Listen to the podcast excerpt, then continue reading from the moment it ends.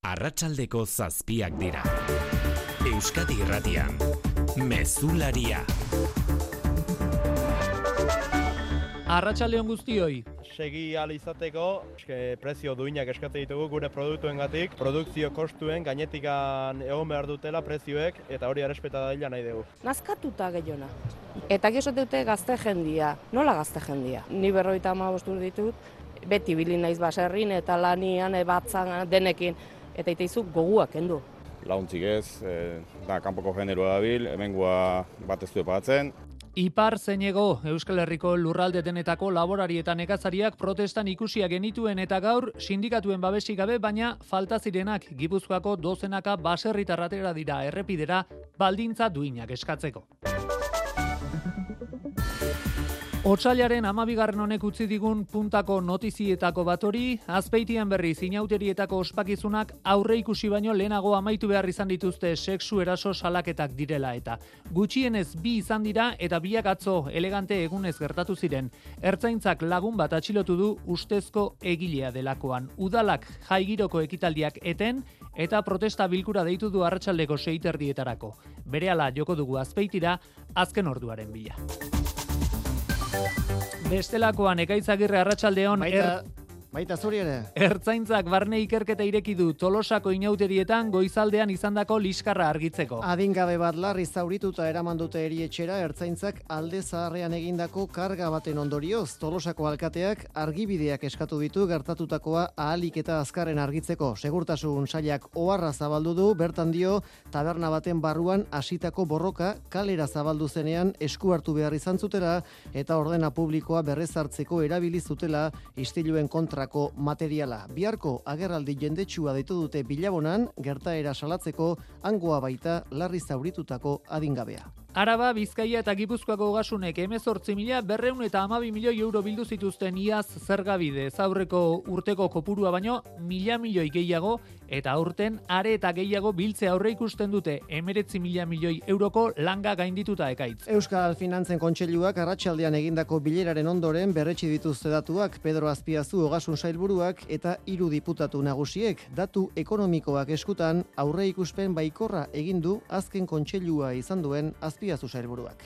datu hona daukago, zaskunde ekonomikoaren datuak, enpleoaren datuak, ez gure fundament, ekonomikoaren fundamentuak oso sendoak direla, eta horrek emoten dago, ba, etorkizunera begira, esperantza buruek oso kontu joango direla, ez e, ikusteko, ez?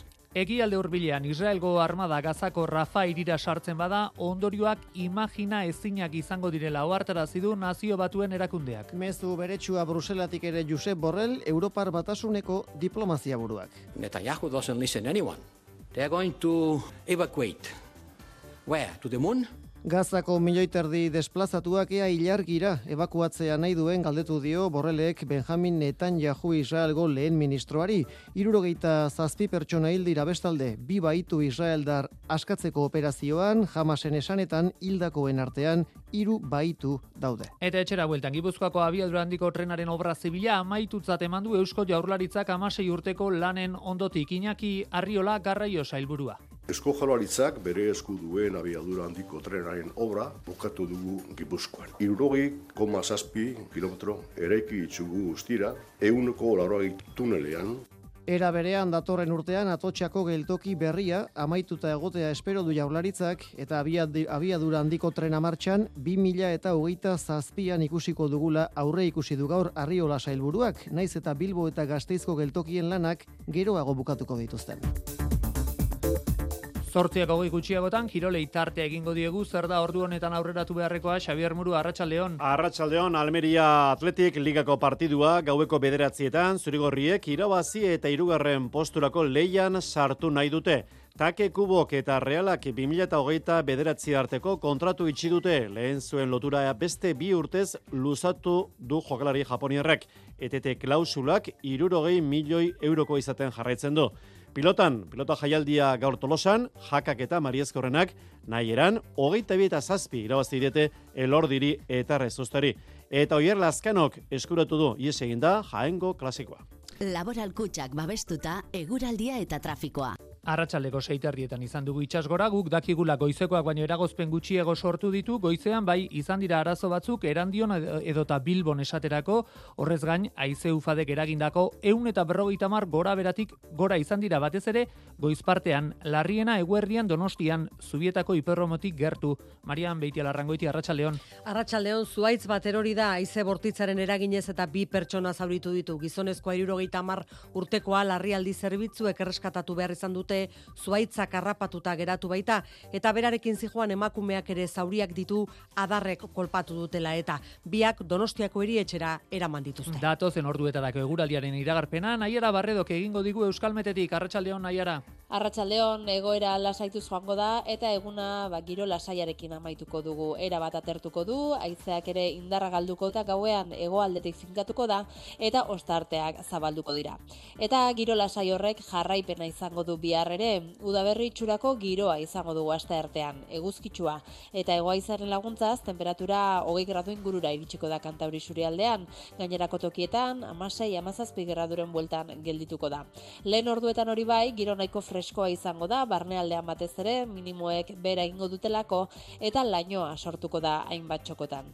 Gainerakoan, zerua nahiko garbi agertuko da, erdin mailako dei eta goi odei batzuekin, eta esan bezala, egoa izaren laguntzaz, temperatura maksimoak nabarmen igoko dira. Errepidetan, zein da ordu honetan egoera ekaitz? Arreta eskatu santurtzin, mamarigako tunelean, N6 lau lau errepidean, garbitzen ari dira errepide hori izan ere, ba bertan harri bat eh, bazegoen eta ertzaintzak hori esan digu errepidea garbitzeko lanetan ari direla.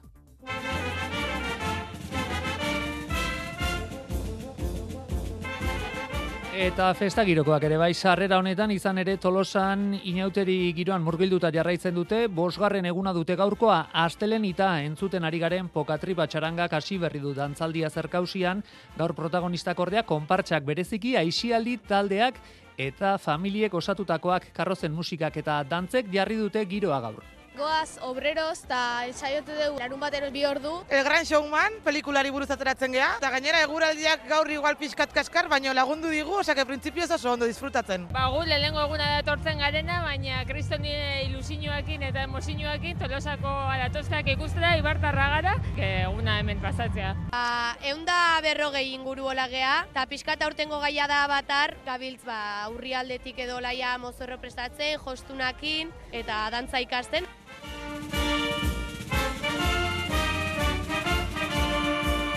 Arratxaleko zazpiak eta ia zortzi minutu, mirari egurtza eta Paula Asensio teknikan eta errealizazioan ditugula, aurreratutako gai hauek eta beste batzuk banan-bana aletzen hasi behar dugu.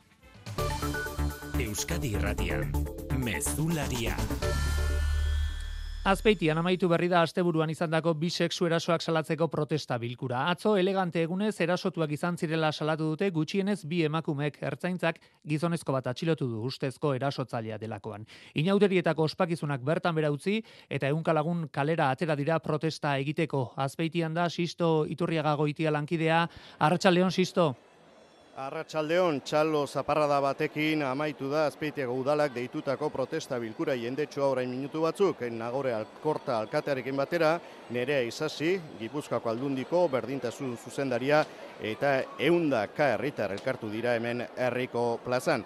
Segurtan zun sailak eh, arratsaldean zehar bai du, bi sexu eraso salatu dituztela azpeitiko jauterietan, atzoko egunez, eta gizon bat atxilotuta daukala ertzaintzak, erasoekin zerikusia duelakoen. Informazio bera bai estatu hemen nagore alkorta alkateak. Ja, bai, bueno, e, informazio gehiagire ezin deun ba, baina bai esan dezakegu, gertaera baten baitan egon dila e, bizalaketa, erazutzaile berdin aurka, eta bueno, dagozkion hilbidea dila segitzen, Erazutako bi pertsonak ez, hartaute daudela, e, gure esku den baliabidi jarri dizkola, familiekin ere harremanetan gaudela, biktimei babesa dierazteko eta emakumeen aurkako indarkeriaren kontrako jarrera irmoa erakusteko azpeiteako udalak bertan bera utzi ditu iauterien arira antolatutako ekitaldiak. Horixe beraz azken ordukoa azpeititik, eskarrik asko sisto bestelakoan dirukontuak arratsalde honetan notizia, espero bezala iazkoak ere markak hautsi zituen Arabako, Bizkaiko eta Gipuzkoako ogasunen dirubilketari dagokionez, eta datorren urterako ere aurreikuspen baikorrak berretsi dituzte zurine etxeberria gazteiz emeretzi mila milioi euro jasotzea aurre ikusten dute, arratsaldeon. Arratsaldeon hori aurre ikuspena bai eta hala balitz laugarren urtez jarraian marka utziko litzateke diru bilketari dagokionez, hala izango delakoan baikor mintzatu da Pedro Azpiazu jaurlaritzaren ogasun sailburua. Ni baikorra naz, ez? Datu hona daukagu, zaskunde ekonomikoaren datuak, enpleogaren datuak, ez gure fundament, ekonomikoaren fundamentuak oso nik uste dut sendoak direla, eta horrek emoten dago, ba, etorkezunera begira, esperantza buruek ondo joango direla. Finantzen Euskal Kontseiluak gaur berretsi du Arabako Bizkaiko eta Gipuzkoako ogasuneek 18 mila berreun eta amabi milioi euro bildu zituztela iaz, aurreko urtean baino euneko sei gehiago. Testu ingurua ziurgabea bada ere, zurtziaz valorazio positiboa egin dute hiru diputatu nagusiek. Ramiro González, Eider Mendoza eta Elisabete Etxanobe gizarteari konfiantza mezu bat ziur gabetasuneko eta populismo ingulne batean norabide sendoa mantentzen dugu. Konfiantza aipatu da, lasaitasuna eta aldiberan ere ambizioa eta noski zuhurtzia. Horiek izango dira ere gure ikur etorkizunari e, begira. Ez gara triunfalismoan jauziko, errealistak izaten jarraitu beharko dugu. Gure tributu almena zentzuz erabiliz. Zerga sistemaren aldaketaz berri xe eta gutxi, presarik ez dagoela adierazi dute eta garrantzitsuena dela etorriko direin krisiei eta erronkei aurre egiteko fiskalitatea ontzea. Bestalde, aurreratu dute zerga koordinaziorako organoan aztertzen ari direla gutxieneko soldata igota errenta aitorpena egitetik salbuetxita daudenen egoera beharrezkoak diren aldaketak egin alizateko. Gaurkoa izan du Pedro Azpiazu sailburuak Euskal Finantzen Kontseiluko azken bilera izan ere jakina da legegintzaldia amaitzen denean jaurlaritzari agur esango diola Azpiazuk. Bestelako antolosako inauterietan izandako liskarra argitzeko ikerketa zabalik dauka segurtasun sailak. Pertsona bat zaurituta eraman dute erietxera. Tolosaldeko kontseilu sozialistak salatu duenez, ertzainek jaurtigailuekin tiroak bota zituzten bertan zeudenen aurka modu indiskriminatuan apuntatuz. Segurtasun sailak barne ikerketa hasi du polizia jarduketa ikertzeko. Marijo de gracias. Segurtasun sailetik ohar bidez argitu dutenez, borroka taberna batean hasi zen. Ukabilkadak zauriak eragin zizkion pertsona bati, antza era guztietako objektuak bota zizkioten elkarri borrokan parte hartu zutenek. Istiluak kalera zabaldu zirenean esku hartu zuen ertzantzak eta istiluen kontrako materiala erabilitzuten agenteek diotenez ordena publikoa berrez hartzeko. Istilu horietan bigarren gazte bat zauritu zen eta ospitalean jarraitzen du oraindik. Prebentziozko neurri gisa ertzantzak ofizioz ikerketa ireki du azken gertakari hori argitzeko eta ipaitegiari auzitegiko mediku batek esku hartzeko eskatu du ospitaleratutako gaztea ebaluatzeko eta lesioen izaera zehazteko. Izan ere Tolosaldeko Gazte Kontseilu Sozialistak sare sozialen bidez salatu duenez, jaurtik eta horiek eragintzuten zauritua. Ertzaintzak barne ikerketa hasi du polizia jarduketarekin lotutako xehetasun guztiak aztertzeko. Horiek bertsio ofiziala eta Kontseilu Sozialistak esandakoak zauritutako gaztea 16 urtekoa bilabonakoa da izate, zaren senidek Euskadi Irratiari argitu nahi izan diote, gazteak etzuela zerikusirik izan ertzaintzak aipatutako liskarrarekin. Beste unkalagun bezala kalean zegoela festagiroan eta ertzaintzaren pil pilotakada bat jaso duela begian. Bihar egingo diote ebakuntza adin txikikoari. Andu Martinez Errituerto Tolosako alkateak sare sozialetan gertatutako argitzea eskatu du, amasa bilabonako udalak ere oharra atera du. Udalak gertatutako argitzea esigitu du eta elkartasuna adirazidie zauritutako gazteari eta haren senidei. Biharko gainera, hainbat herritarrek agerraldi jendetsu bat egiteko deialdi egin dute, bihar arratsaleko zazpietarako violentzia polizialik ez lemapean. Zure etxea efizienteagoa izatea nahi duzu? Jakina. Eta argiaren faktura aurreztea. Eta gasarenean. Eta orain diru laguntzak dituzte. Inbertitu efizientzian. Egin zure etxe bizitza efizienteagoa eta jasangarriagoa eta aurrezten lagundi ezazula. Informazio gehiago zure bulegoan eta laboralkutxa.eu selbidean. Laboralkutxa, bada beste modu bat. Klima aldaketaren ondorio zuoldeak gertatzeko arrisku naturala geroz eta muturrekoagoa izango da Euskadin. Arrisku natural horren eraginpean bizitiren berreunda berrogeita marmila pertsona eta ekonomientzat. Horregatik uran, urarekin dugun bizikidetza positiboa izan dadin lan egiten dugu. Uraren aurka beste inor baino indartsuagoak garen arren, ez gara ura baino indartsuagoak. Ura, Eusko Jaurlaritza. Telesaiak inoizez, sofanetan da ez banago, inoizez kapitulu berririk ez maitea ez badago. Zatoz Euskaltelera eta orain Netflix eta Prime ere emango dizkizugu. Haze gogoa inoiz erabiliko ez duzun urrengoa zer den jakiteko. Euskaltel, zer nahi duzu bihar?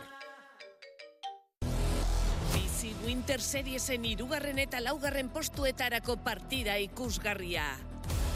López eta Johan, Olaranen eta Del Rioren aurka.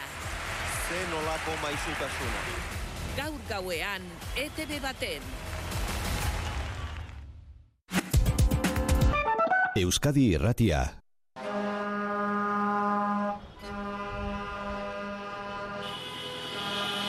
Arratxaleko zazpiek eta laurden, Gipuzkoara iritsi da gaur nekazarien protesta. Sindikatuen babesi gabe Donostia erdialeraino eraman dituzte traktore eta bestelako ibilgailuak Gipuzkoa osotik joan dako baserritarrek. WhatsApp bidez egindako deialdia izan da, erantzun zabala izan duena, eta amaieran euren aldarrikapenak Eider Mendoza Gipuzkoako aldun nagusiaren esku utzi dituzte ekaitz. Estoiko irudi eta hotxak ikusi eta entzun dira bai gaur Donostiako kaleetan. Dozenaka traktore kontxa edota bulebarra zeharkatuz eta haien atzetik kamioi, auto eta furgonetak Gipuzkoa plazaraino iritsi direnak. Baserritar gazteak asko eta asko aldundiaren atarian irakurri du egunerako prestatu duten adirazpena Joseba Pagadizabal baserritar gazteak. Itota gaudela sarritan produkzio kostuen azpitik ekoizteaz. Sarri estutzen gaituzte administratiboki eta isunak jartzearekin mehatxatzen gaituzte, baina noizko isun bat gobernuarentzat ekoizpen kostuen legea ez betetzeagatik. Ez dugu zorretan produzitu nahi, prezio duinak gure produktuentzat. Iegizko burokraziarekin bukatzea dute beste aldarrikapenetako bat. Baserria bizirik nahi bada, erakundeen eta gizarte osoaren babesa ezinbestekoak direla ere azpimarratu dute baserritarrek. Bada Ider Mendoza aldun nagusiarekin bildu dira protestaren amaieran aldarrikapenen berri emateko aurrez Euskadi irratian hitz egin du Mendozak berak. Daien aldarrikapenak noski entzungo ditugu eta jasoko ditugu.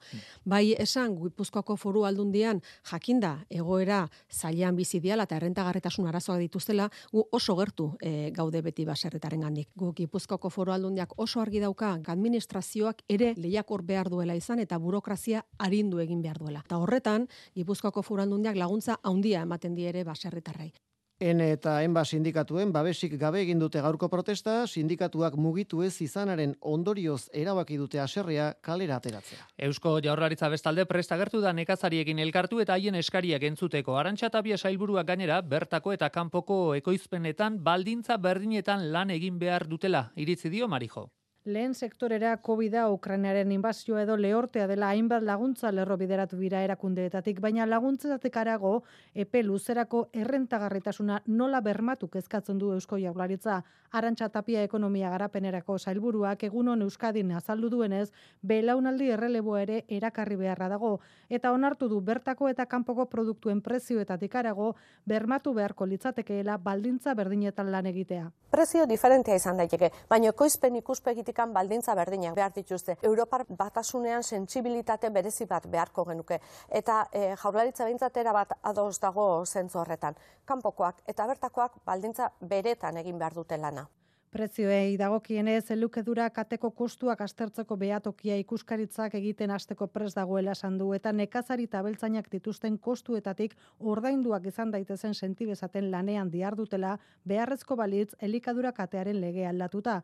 Egunotan nekazariak egiten ari diren protestak hartuta haiek entzuteko prest agertu da zailburua. Nafarroan gaur ere izan da nekazari eta abeltzainen mobilizaziorik, baina errepideak baino enpresak izan dituzte jomugan arratsaldean sarrigurengo merkatalgune handi batean hainbat nekazari sartu dira eta kanpoko produktu ez hainbat gurdi bete ondoren dendatik barreiatuta utzi dituzte. Goizean aldiz, besteak beste, noain eta kanpanaseko bi irin lantegitako sarrerak blokeatzeaz gain, tuterako ertigunean barrena ibili dira, baina orokorrean ez da trafiko arazo handirik izan. Gazan palestinarrei laguntzen die nazio batuen erakundearen unrua agentziako buruak oharra egin du gaur. Laguntzen segi nahi dute, baina horretarako baldintzarik izango ote duten zalantza dute. Europako garapenerako ministroekin bilera egin ostean Josep Borrelekin batera egin du agerraldia. Borrelek netan jauri entzungor egitea leboratu dio eta galdera ere egin dio ia ilargira bidali beharrote dituzten Rafan dauden palestinarrak. Amaia Portugal, Arratxa Leon. Arratxaldeon, Filip Lazarini agentziaren buruak esan du atzo aurrenekoz tokiko poliziaren babesik gabe sartu behar izan zutela Rafan, batzuk hil egin dituztelako eta besteak beldur direlako ez ote dituzten hilko. Urrengo egunetan erabaki beharko dute ean laguntzen jarraitzeko moduan diren. The coming days will tell us yes or not we will be Finantziazioa da unruaren beste oztopoa hainbat estatuk iturria itxi eta gero ustez agentziaren dozena bat kidek urriaren zazpiko erasoetan parte hartu zutelako. Europar batzordeak martxoan egin beharko lukeen larogeita bi milioi dolarriko ekarpena hilala bizikoa dela esan du latzarinik eta eskatu dio Israeli partekatu ditzala eskuartean omen dituen frogak agentziaren langile zenbaitek kamasekin duten loturaz. Ondoan zuen Josep Borrell eta Israeli gogorarazi dio honek ezer leporatzen duen ari dagokiola akusazioa egiaztatzea. Oso gogor Europar Batasuneko diplomazia buruan Netanyahuren aurka galdetuz nora ebakuatu behar dituzten Rafan dauden palestinarrak. Netanyahu doesn't listen anyone. They are going to evacuate. Where? To the moon? Eta estatu batuei atzera esan die hildako zibil gutxiago nahi badituzte, agian Israeli arma gutxiago eman behar dizkiotela. Ez estatu batuei bakarrik, gogorazi du gaur bertan herberetako auzitegi batek bertako gobernuari debekatu diola Israelera F-hogeita mabostegazkinen osagaiak bidaltzea. Nazio batuen erakundeako hartarazpen larri egin du Gazako Rafa iriaren inguruan Israelgo armada bertara sartzen bada, ondorioak imagina ezinak izango direla uste dute. Netan jauren gobernuak bi gatibu Israeldarren askatasuna ospatu du eta Rafako desplazatuak ebakuatzeko asmoa berretsi du Landerre Izagirre Arratsaldeon. Arratsaldeon bai irri fartxu agertu da Benjamin Netanyahu Israel gole ministroa Rafako operazioan parte hartu duten soldaduen aurrean. Atem, ahi, tovim, baolam, mabruk. Operazioak Israeldarren morala berpiztu du, naiz eta bi gatibu askatzaren kostua, irurogeita zazpi palestinarren eriotza izan, baita jamasen esanetan bizirik zeuden hiru baiturena ere, bide bakarra presio militarra dela berretsi du Israelek eta orain rafada helburua.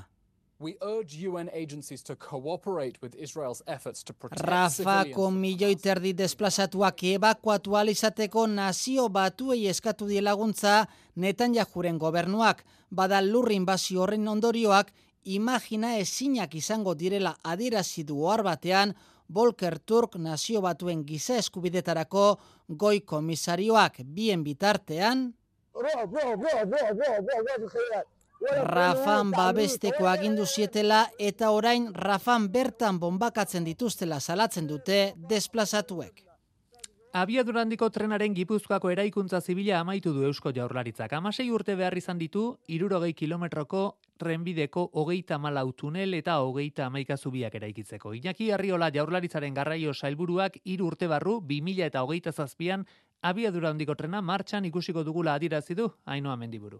Gipuzkoako orografia erronka izan da abiadurandiko trenaren lanak egiteko. Horri gehitu egintzaio paisaian alden ondorio txikiena eragitea. Horregatik bidearen zati handiena euneko laro gehi tunel barruan doa. Zehazki hogeita malau tunel eta hogeita amaika zubik osatzen dute Gipuzkoako irurogei kilometroko zatia. Iñaki Arriola jaurlaritzaren garraio zailburua. Esko jaluaritzak bere esku duen abiadura handiko trenaren obra bukatu dugu Gipuzkoan. Errani estigarraga da tartea izan da azkenengoa. Irurogei koma zazpi kilometro eraiki itxugu ustira. 2000 milioi euroko kostua izan dute Gipuzkoako zatiaren lanek.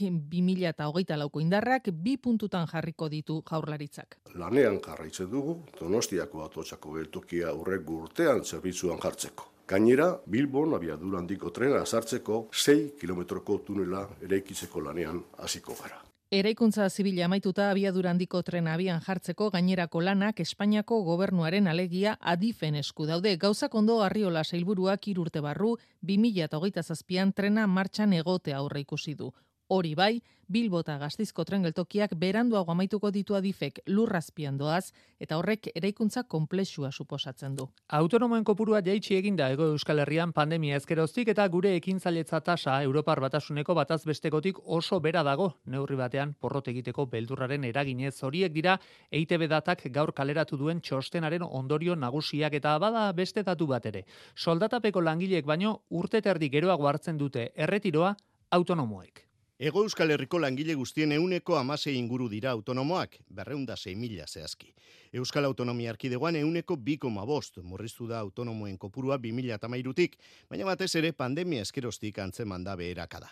Nafarroan gora egindu oroar autonomoen zenbatekoak, baino han ere pandemiak eten egindu goranzko joera. Eta kontutan hartu behar da, enplegu askunde izan den amarkada bati buruz ari garela.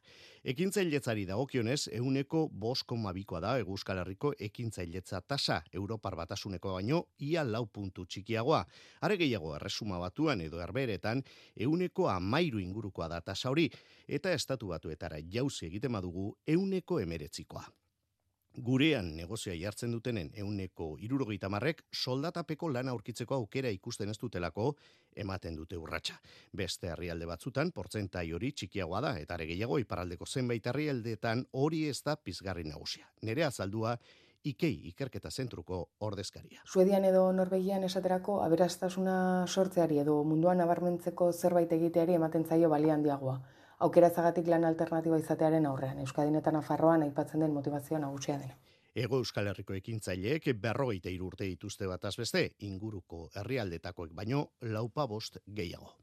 Emakundek indartu egingo du gizonekin egiten duen lana. Gazteak sentsibilizatu nahi ditu berdintasunaren kontra sare sozialetan ugaritzen ari diren mezuen aurrean. Lan egin nahi dute era berean jokabide matxista gatazkatsuak dituztenekin, asun Bai, esperientzia pilotu bat aurrera eramango da zentzu horretan, jokabide hoiek eduki eta jarrera aldatzeko pres dauden gizon eta batez ere gazteekin. Miren elgarresta emakundeko zuzendaria. Hoien aurrean eta batez ere gazteekin lan egiteko iruditze zaigula aholkularitza formazio eta tailerraz aparte badagoela nolabait esku hartze bat ere no babiarrezko izan litekena. Eta alegina egingo da era berean mutil gazteak sensibilizatzen berdintasunaren aurka sare sozialetan gehitzen ari diren mezuen aurrean inigo esnaola irakaslea. Sare sozialak izan dira gehien bat horrelako bosgorailu antzeko bat. Kontuan dizibili bar du gainera horrekin oso zaila da kontrolatzen sareetan nola kudeatu informazioa eta ez dira oraindik ere gazteak behintzat ez dira oso kontziente hor egin dezaken kaltea. Duela amasei urtean jarri zuen jaularitzak abian gizondu zizeneko ekimenan poliki baina pixkanaka geroz eta gehiago dira zaintzaz eta etxeko lan ez arduratzen diren gizonak euneko hogeita mairu, euneko amalau seme alaba zaintzeko estedentzia hartu dutenak. Aurten euneko berrogeita emeretzi handituko da zerbitzuaren aurrekontua. Andaluzian barbaten joan den ostiralean roga trafikatzaileen aurkako operazio batean hildako bi guardia zibilen kasuak Nafarroako parlamentura ere ekarri du eztabaida politikoa. UPNek eta PPek guardia zibilaren lana goraipatzeko adirazpen instituzionala parlamentura eraman dute. Geroa bai eta EH Bildu abstenitu egin dira eta ondorioz adirazpena ez da aurrera atera. Eskuineko alderdiek abstentziori kritikatu egin dute, baina geroa baitik zehaztu dute ekimena PPek estatu mailan martxan jarri duen Fernando Grande Marlaskaren kontrako kanpainaren baitan ikusi dutela eta ez dutela joko horretan sartu nahi izan. Barmat, barbatera joan da, hain juistu ere gaur goizean, Alberto Núñez Feijo, Espainiako popularren buruzagia. Neurri batean estalidu barbatekoak Núñez Feijo popularren buruzagiak baldintza asko beteta, baina Puigdemonen indultuari atea zabaltzeko erakutsitako pre prestutasunak sortu duen harridura eta eztabaida. Zer esana ematen jarraitzen du asteburuan jakindakoak Mikel Arregi Madrid Arratsaldeon.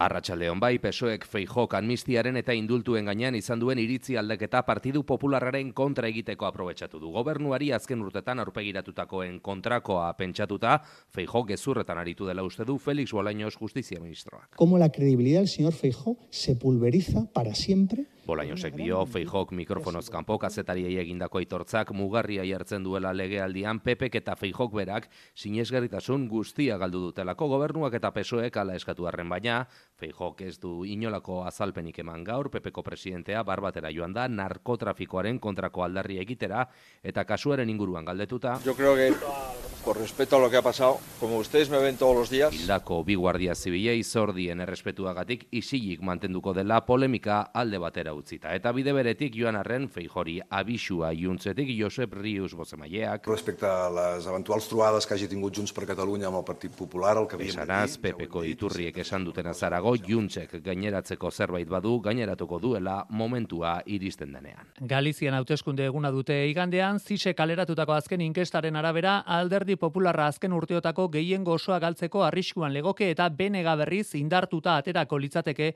popularren gandik geroz eta gertuago. Hirugarren indarra litzateke alderdi sozialista. Berriz ere etxera etorrita gazteizen tubisa autobus zerbitzu publikoko langilek hirugarren greba eguna dute gaurkoa. Udalak eh, dio jarraipene uneko irurogeita amabostekoa izan dela, lan batzordeak berriz erabatekoa izan dela jarraipen hori. Udalak aste honetan tubisako langilekin bilera egiteko asmoa duela adirazi du Iñaki Gurtu bai enpresako presidenteak. Guri eskatzen ziguten malgutasuna guk ere eskatu behar diogu malgutasun hori sindikatuei, ezta? Guraldetik ez da garrasorik egongo, aste honetan bertan egongo da beste bilera bat, beste proposamen batekin joango gara bilera horretara eta gustatuko letzai guk pentsatzea akorde bar lortuko dugula. Gutxi gora bera 10 eskaera egin dute eta 10 horietatik 8 onartu egin ditugu. Horrek esan edu ja akordio oso batetik oso hurbil gaudela. Eta zazpiterdiak aurretik beste aipamen bat ere bai, Joan Mari Uriarte Donostiako gotzain emeritua basurtuko ospitalean dago ingresatuta zainketa intentsiboen unitatean. Uriartek iktusa jasan duela berri eman du Bilboko Elizbarrutiak. Uriarte fruizen jaioa da, mila bederatzireun eta hogeita mairuan, eta hamar urtez Donostiako gotzaina izan zen.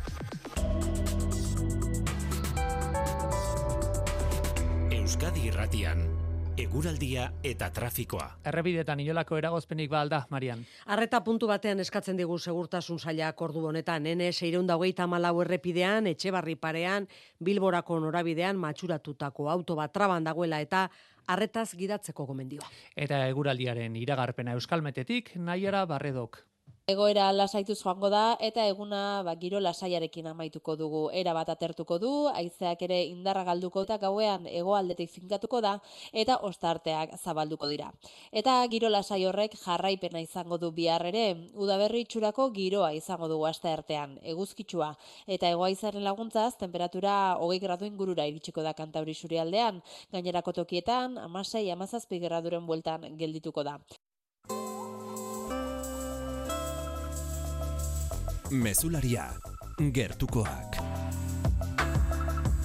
Iruñean San Ferminetako txupinazoa botako duen pertsona aurten berriz ere herri bozketa bidez aukeratuko dute. Bada gaurkoan udal gobernuak prozesu horri buruzko xetasunak eman ditu. Hautagaitzak hiriko kolektiboek aurkeztuko dituzte. Bost hautagaitzen arteko bozketa izango da eta irabazlearen izena ekainaren amaikan jakingo dugu. Aitor Perez, Arratsaldeon. Berez prozesua maiatzaren seian abiatuko da, egun horretatik maiatzaren emeretzira. Bitartean San Ferminetako maian ordezkatuta duden kolektiboek hautagaitzak aurkeztu ahal izango dituzte.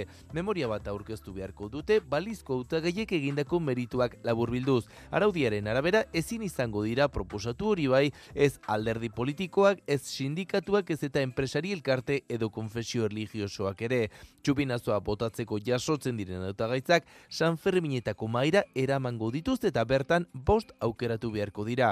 Ondoren herri bozketa zabalduko dela azaldu du Maider Beloki kultura zinegotziak. Herri bozketa maiatzaren hogeita zazpitik ekainaren bederatzira izango litzateke eta bertan Iruñeko udalak herritarrek parte hartzeko aldi bat irekiko du. Iruindarren erabakia ekainaren amaikan ezagutuko dugu. Prozesu hori guztia egin aurretik ordea belokik azaldu du San Ferminetako maia osatzen duten kolektiboi araudia azalduko dietela eta lehen hartu emana otxailaren hogeita batean izango da egun horretarako deitu baitu bilera. Biarrizeko aireportuan 2000 eta hogeita irugarren urteko datuek erakusten dute COVID-ak sortutako krisieko eratik atera direla, kasik milioi bat bidaiari izan zituzten eta udara begira iragarpena ere egin dute. Edinburgh Edimburgora eta Milanera hegaldiak izango dira Ryanairrekin eta Marsellara Transabiarekin Andoni Lizeaga.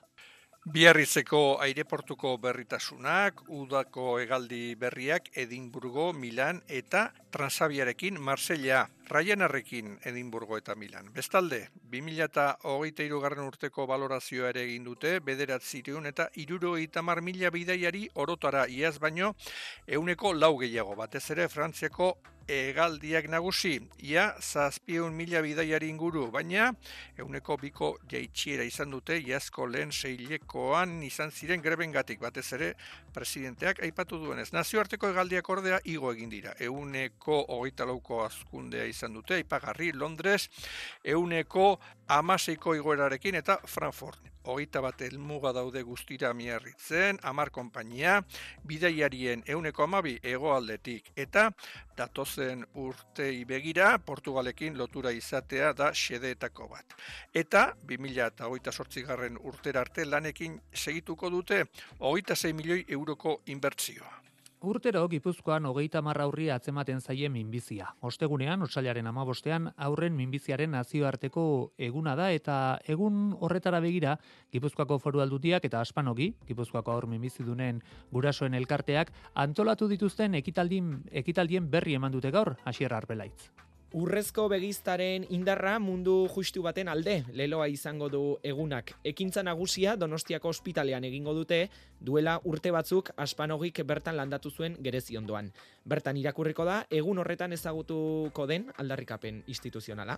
Egunaren atarian minbiziak familian eragiten dituen ondorio ekonomikoak azaldu ditu nekane lekuona aspanogi elkarteko kideak. Gaixo gartzen den fokea, gaixoaren zaintzan, baina gurasoak ere beregin beharra dituzte. Eta gero kanpora da zen familientzako Barcelona Madridera denbora luze egon bardia bertan. Transplanten kasuan ia bat egon bardian.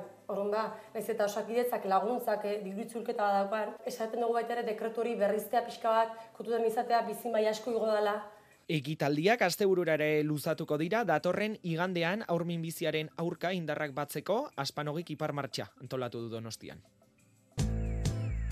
Kultura leioa.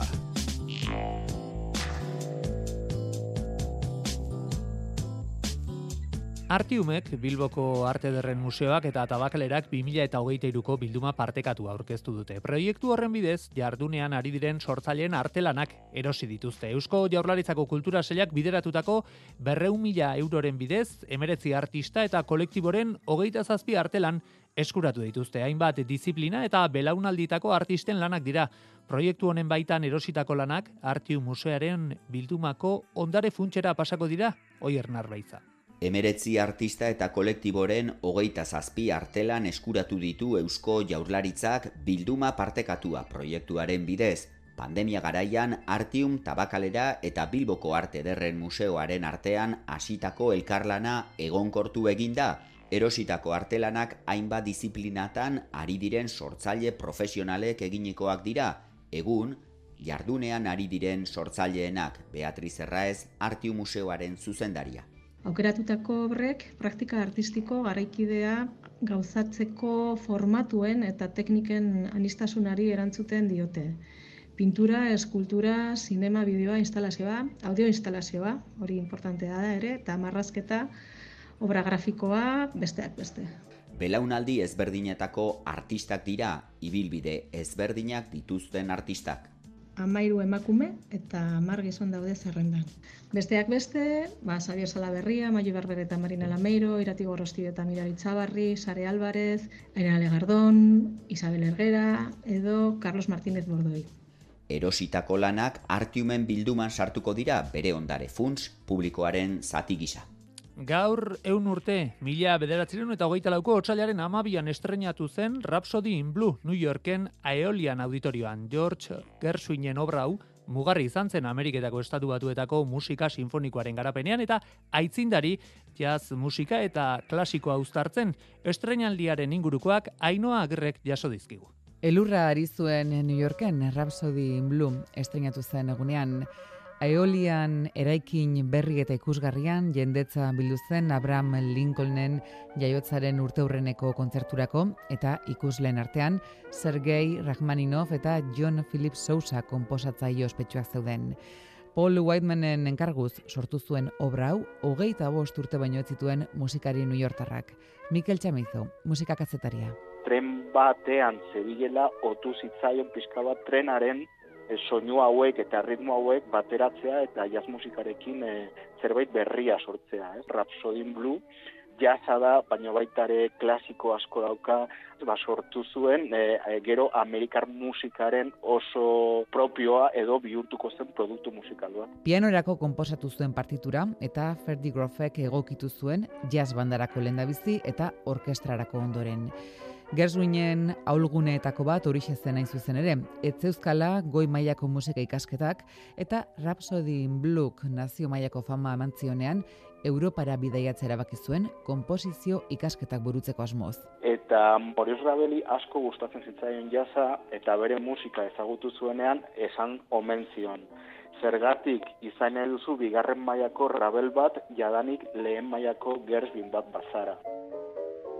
Urrengo urtetan, Amerikar bat Parisen, I Got Rhythm eta Porgy and Bess bezain musikalan bikainak konposatu zituen George Gershwinek.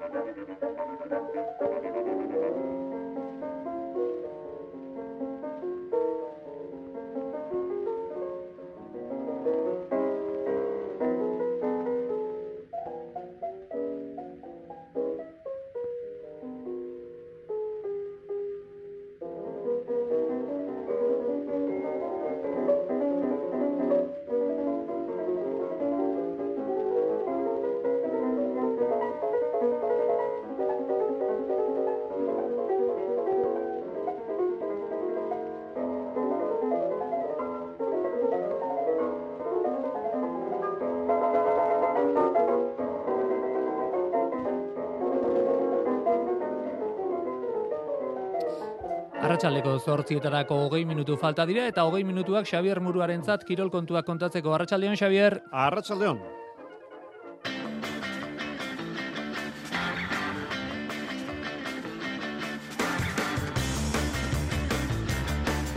Almeria Atletik ligako partidua gaueko bederatzietan, zurigorriek irabazi eta irugarren posturako leian sartu nahi dute. Andaluziarrek ez dute partidurik irabazi demoraldi osoan. Take Kubok eta Realak 2008 bederatzi arteko kontratu itxi dute. Lehen zuen lotura beste bi urtez luzatu dute bi aldek. Etete klausulak irurogei milioi eurokoa izaten jarretzen du. Pilota jaialdia tolosan, jakak eta Maria Ezkurrenak nahi eran, hogeita bi eta zazpi, irabazirete elor diri eta rezostari. Gereizko eta Matio Hospitalek irabazidu buruz buruko neorketa gaur garazin, Luis Sánchezen kontra, berrogei eta hogeita amasei. Finale izango da, Hospital, dorren igandean, Dukasoren kontra. Lazkanok eskuretu du ies egin da jaengo klasikoa Movistar taldeko txirindulari gazteiztarrak erakustaldi aparta eman du azkeneko kilometrotan. Eta dolua atletismoan Kelvin Kirtunen eriotzaren berri izan dugu Bart, hogeita lau urte zituela hilda munduko marka zuen maratoilari Kenierra. Entzule, arratsaldeon, zazpik eta berrogeita bat minutu, futbol ligako hogeita laugarren jardualdia izpide. Azken partidua gaur Almerian, antxe arrantza egiten ahal da atletik egia zen ustez e, plaza egoki irabazteko, talde andaluziarrak oraindik ez peitu neorketa bakar bat irabazi.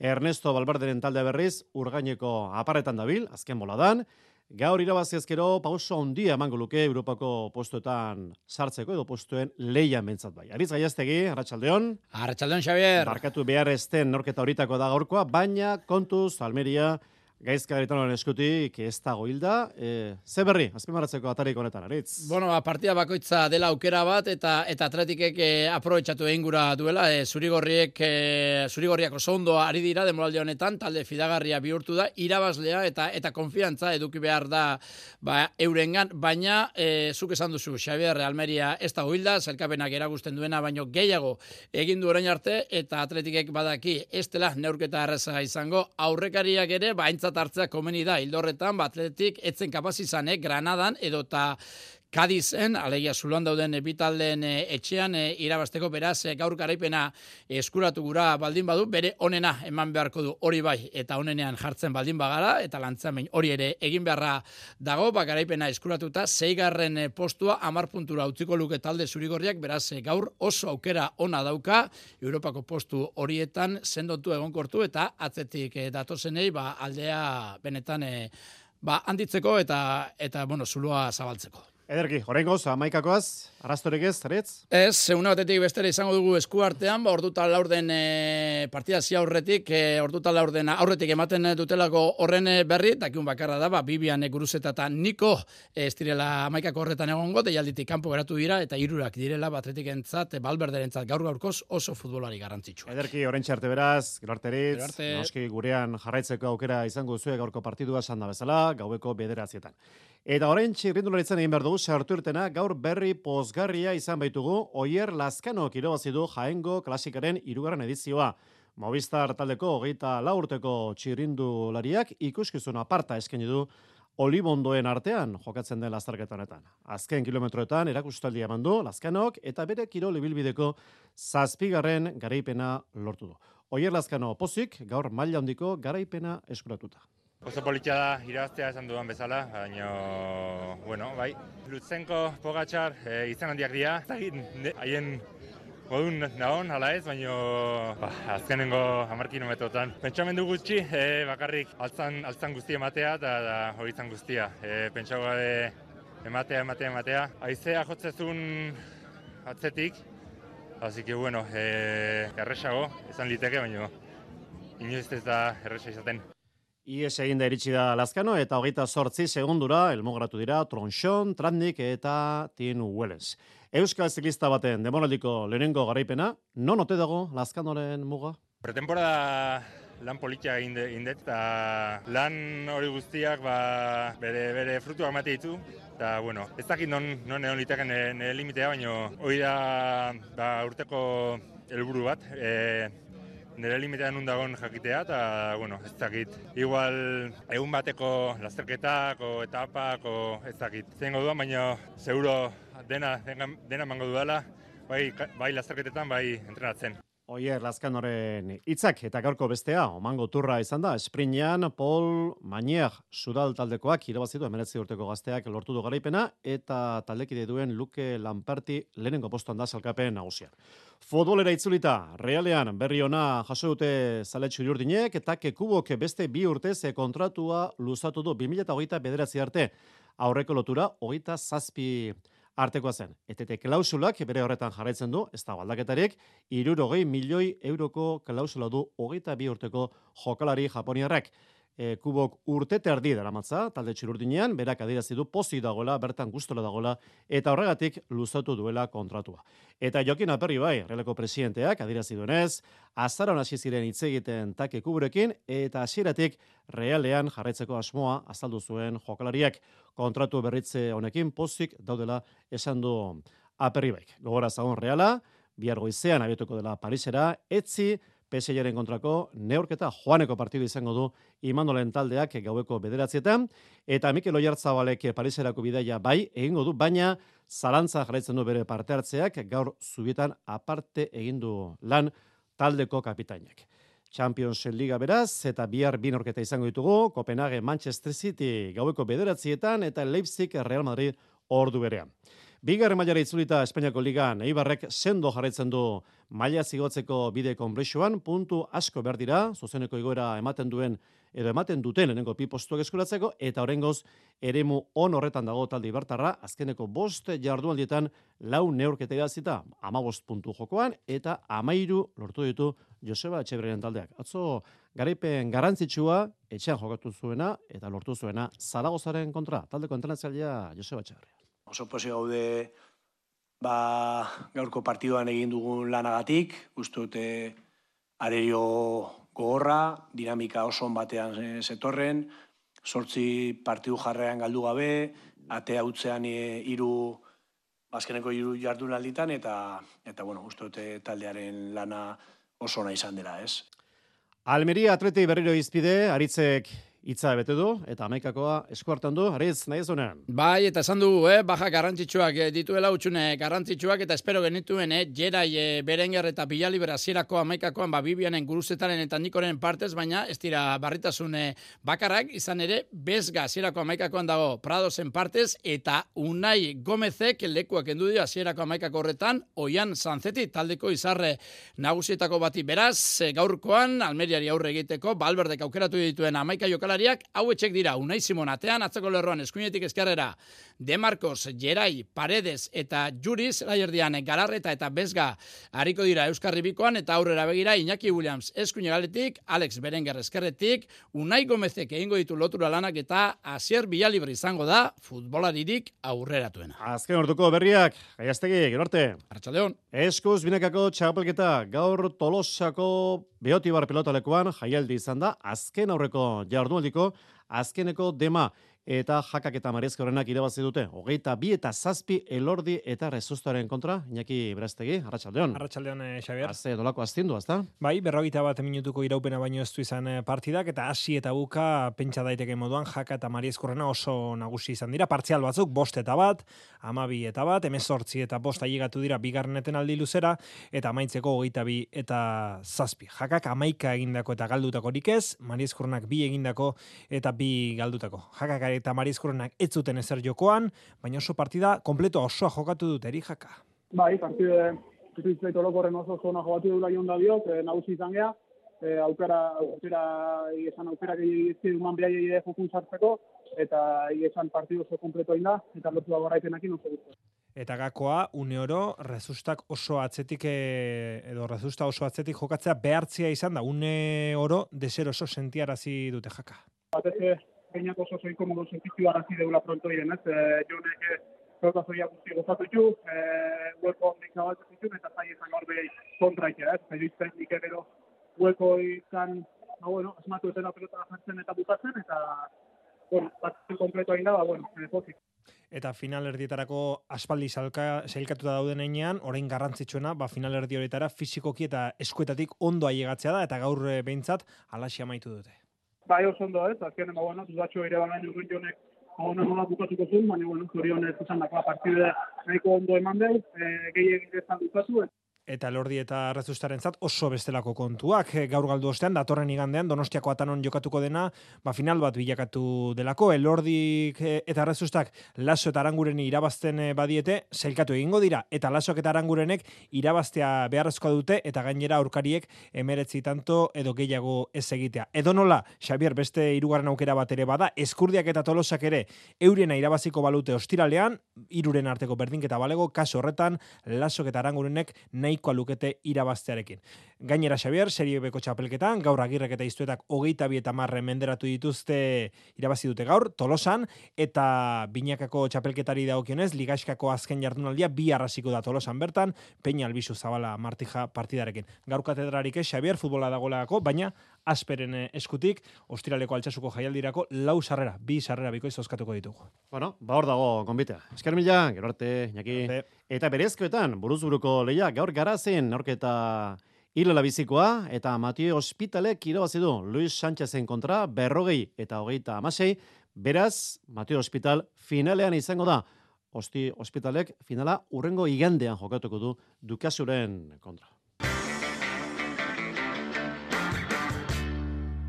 Munduko sokatira txapelketa goma gainean Euskal Herriak usta oparoa jaso du, Suedian jokatu den txapelketa honetan, guztira hogeita bi domina, Jorander dela ozek xetasunak.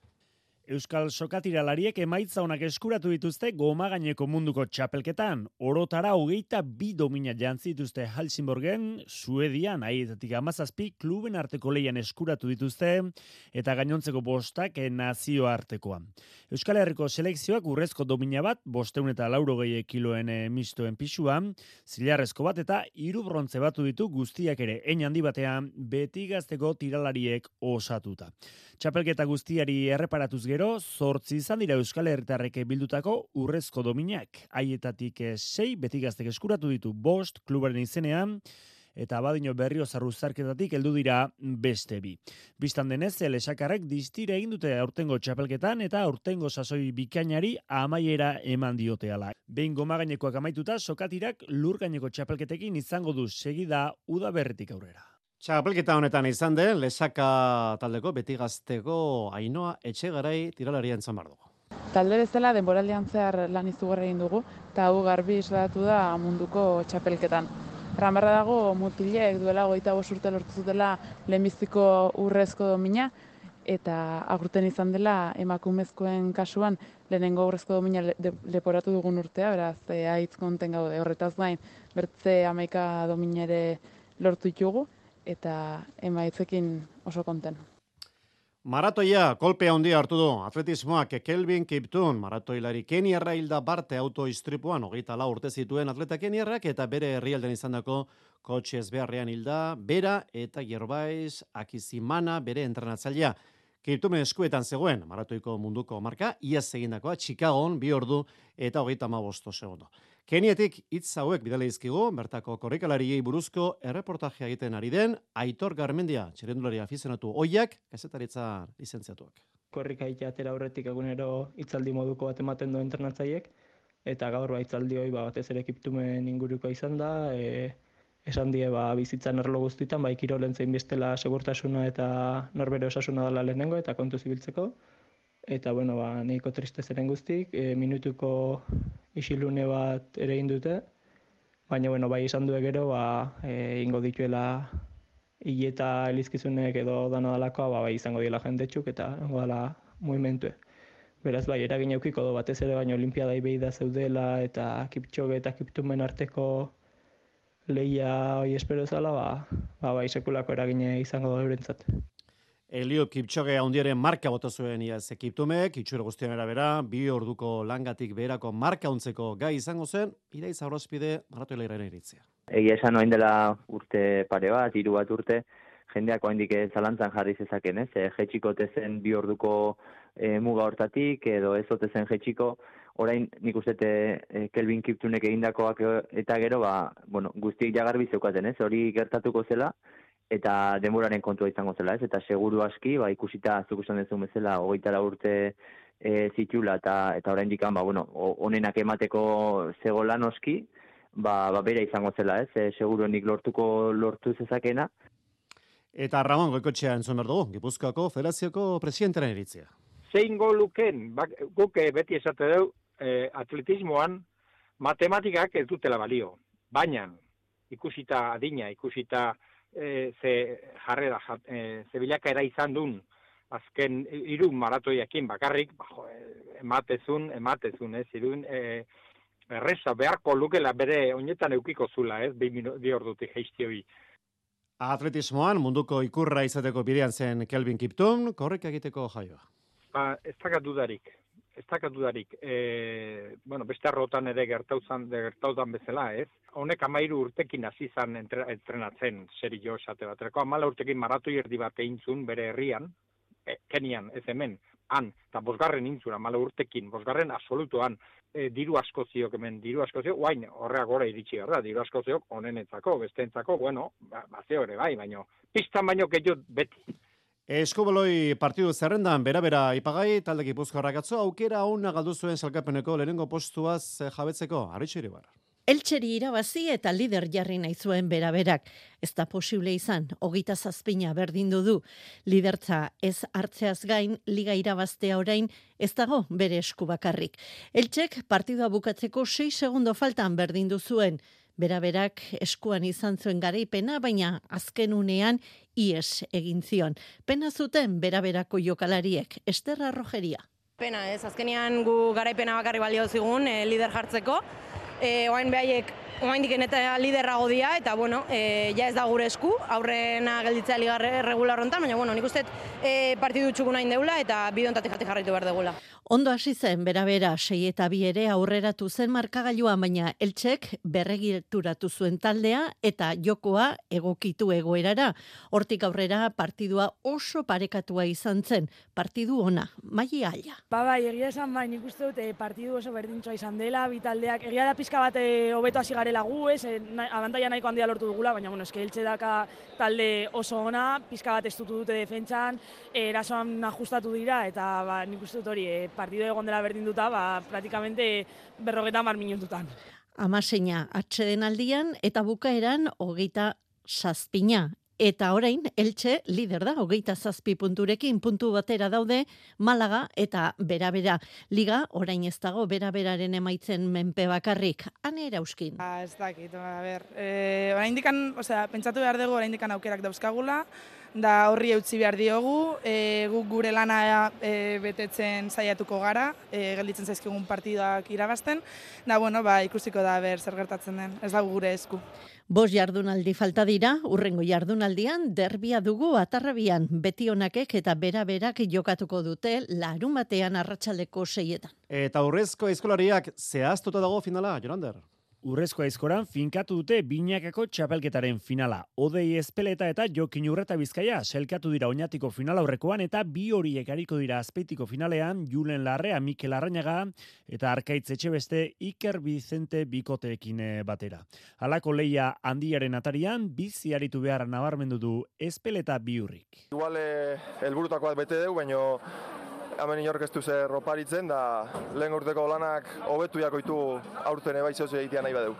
Garaileek bi minututik egorako aldea lortu dute Ibai Soroa eta Julen Kainamaresekiko. Jon Rekondo eta Oian Larretxe izan dira irugarren, bost minutu eta berrogeita bost segundu galduta. Urreta bizkaia, baso zabal.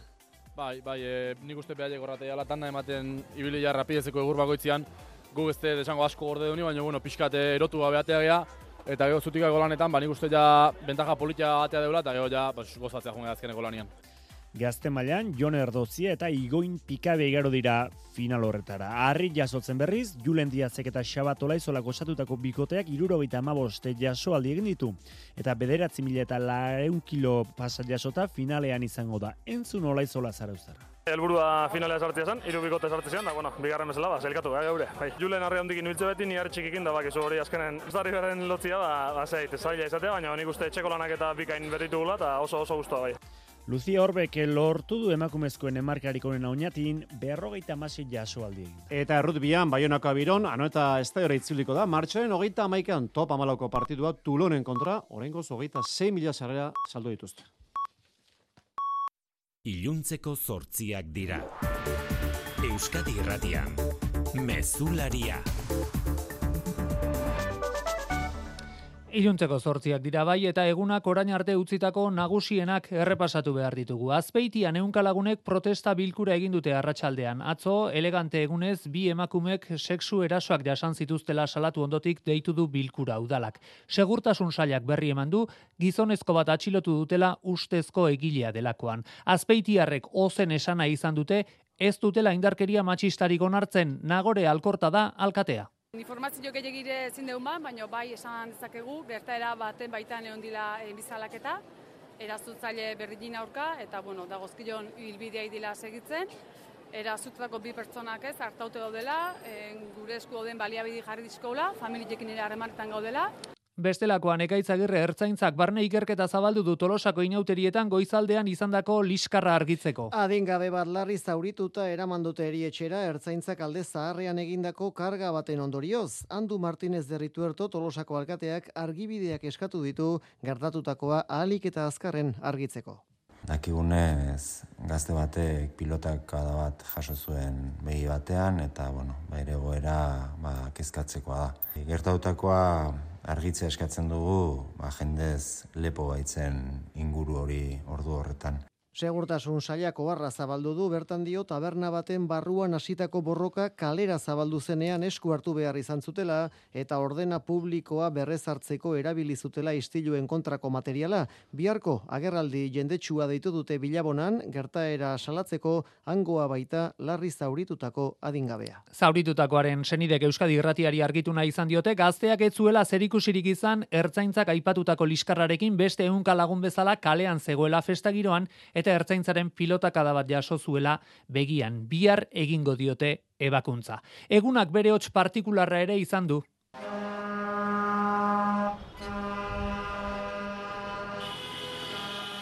Gipuzkoako dozenaka baserritarrek traktoreak eta bestelako ibilgailuak errepidera atera dituzte gaur baldintza duinak eskatzeko.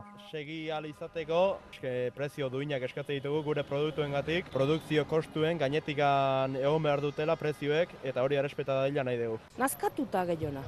Eta gizot dute gazte jendia. Nola gazte jendia? Ni berroita ama ditut, beti bilin naiz baserrin eta lanian ebatzan denekin. Eta iteizu goguak endu launtzik ez, e, da kanpoko generoa dabil, hemengua bat ez du epatzen.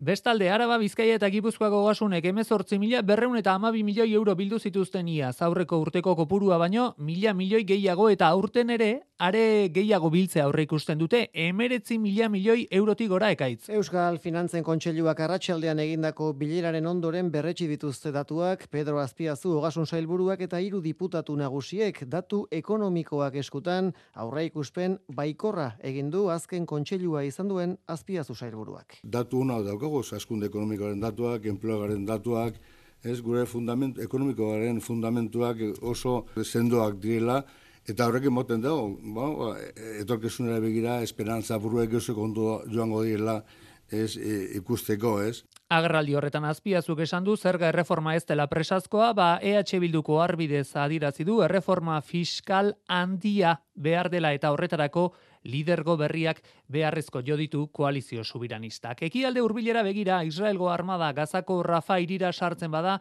ondorioak imagina ezinak izango direla ohartarazi du nazio batuen erakundeak. Mezu beretsua Bruselatik ere Josep Borrell, Europar Batasuneko diplomazia buruak. Netanyahu doesn't listen anyone. They are going to evacuate. Where? To the moon?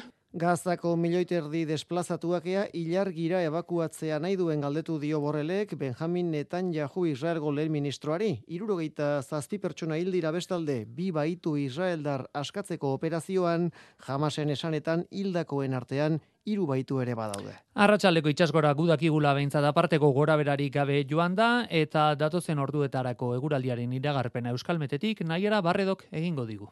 Egoera lasaituz joango da eta eguna ba, giro lasaiarekin amaituko dugu. Era bat atertuko du, haizeak ere indarra galduko eta gauean hegoaldetik finkatuko da eta ostarteak zabalduko dira.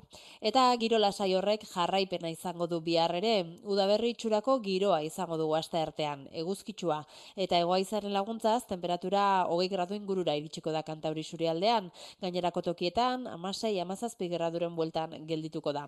Eta errepidetan ordu honetan ez dagoela inolako eragozpenik esan berri digute segurtasun sailetik. Hauek ordu honetan jakingarri bederatzietan gehiago ordurarte informazioa eitb.eusatarian eskura.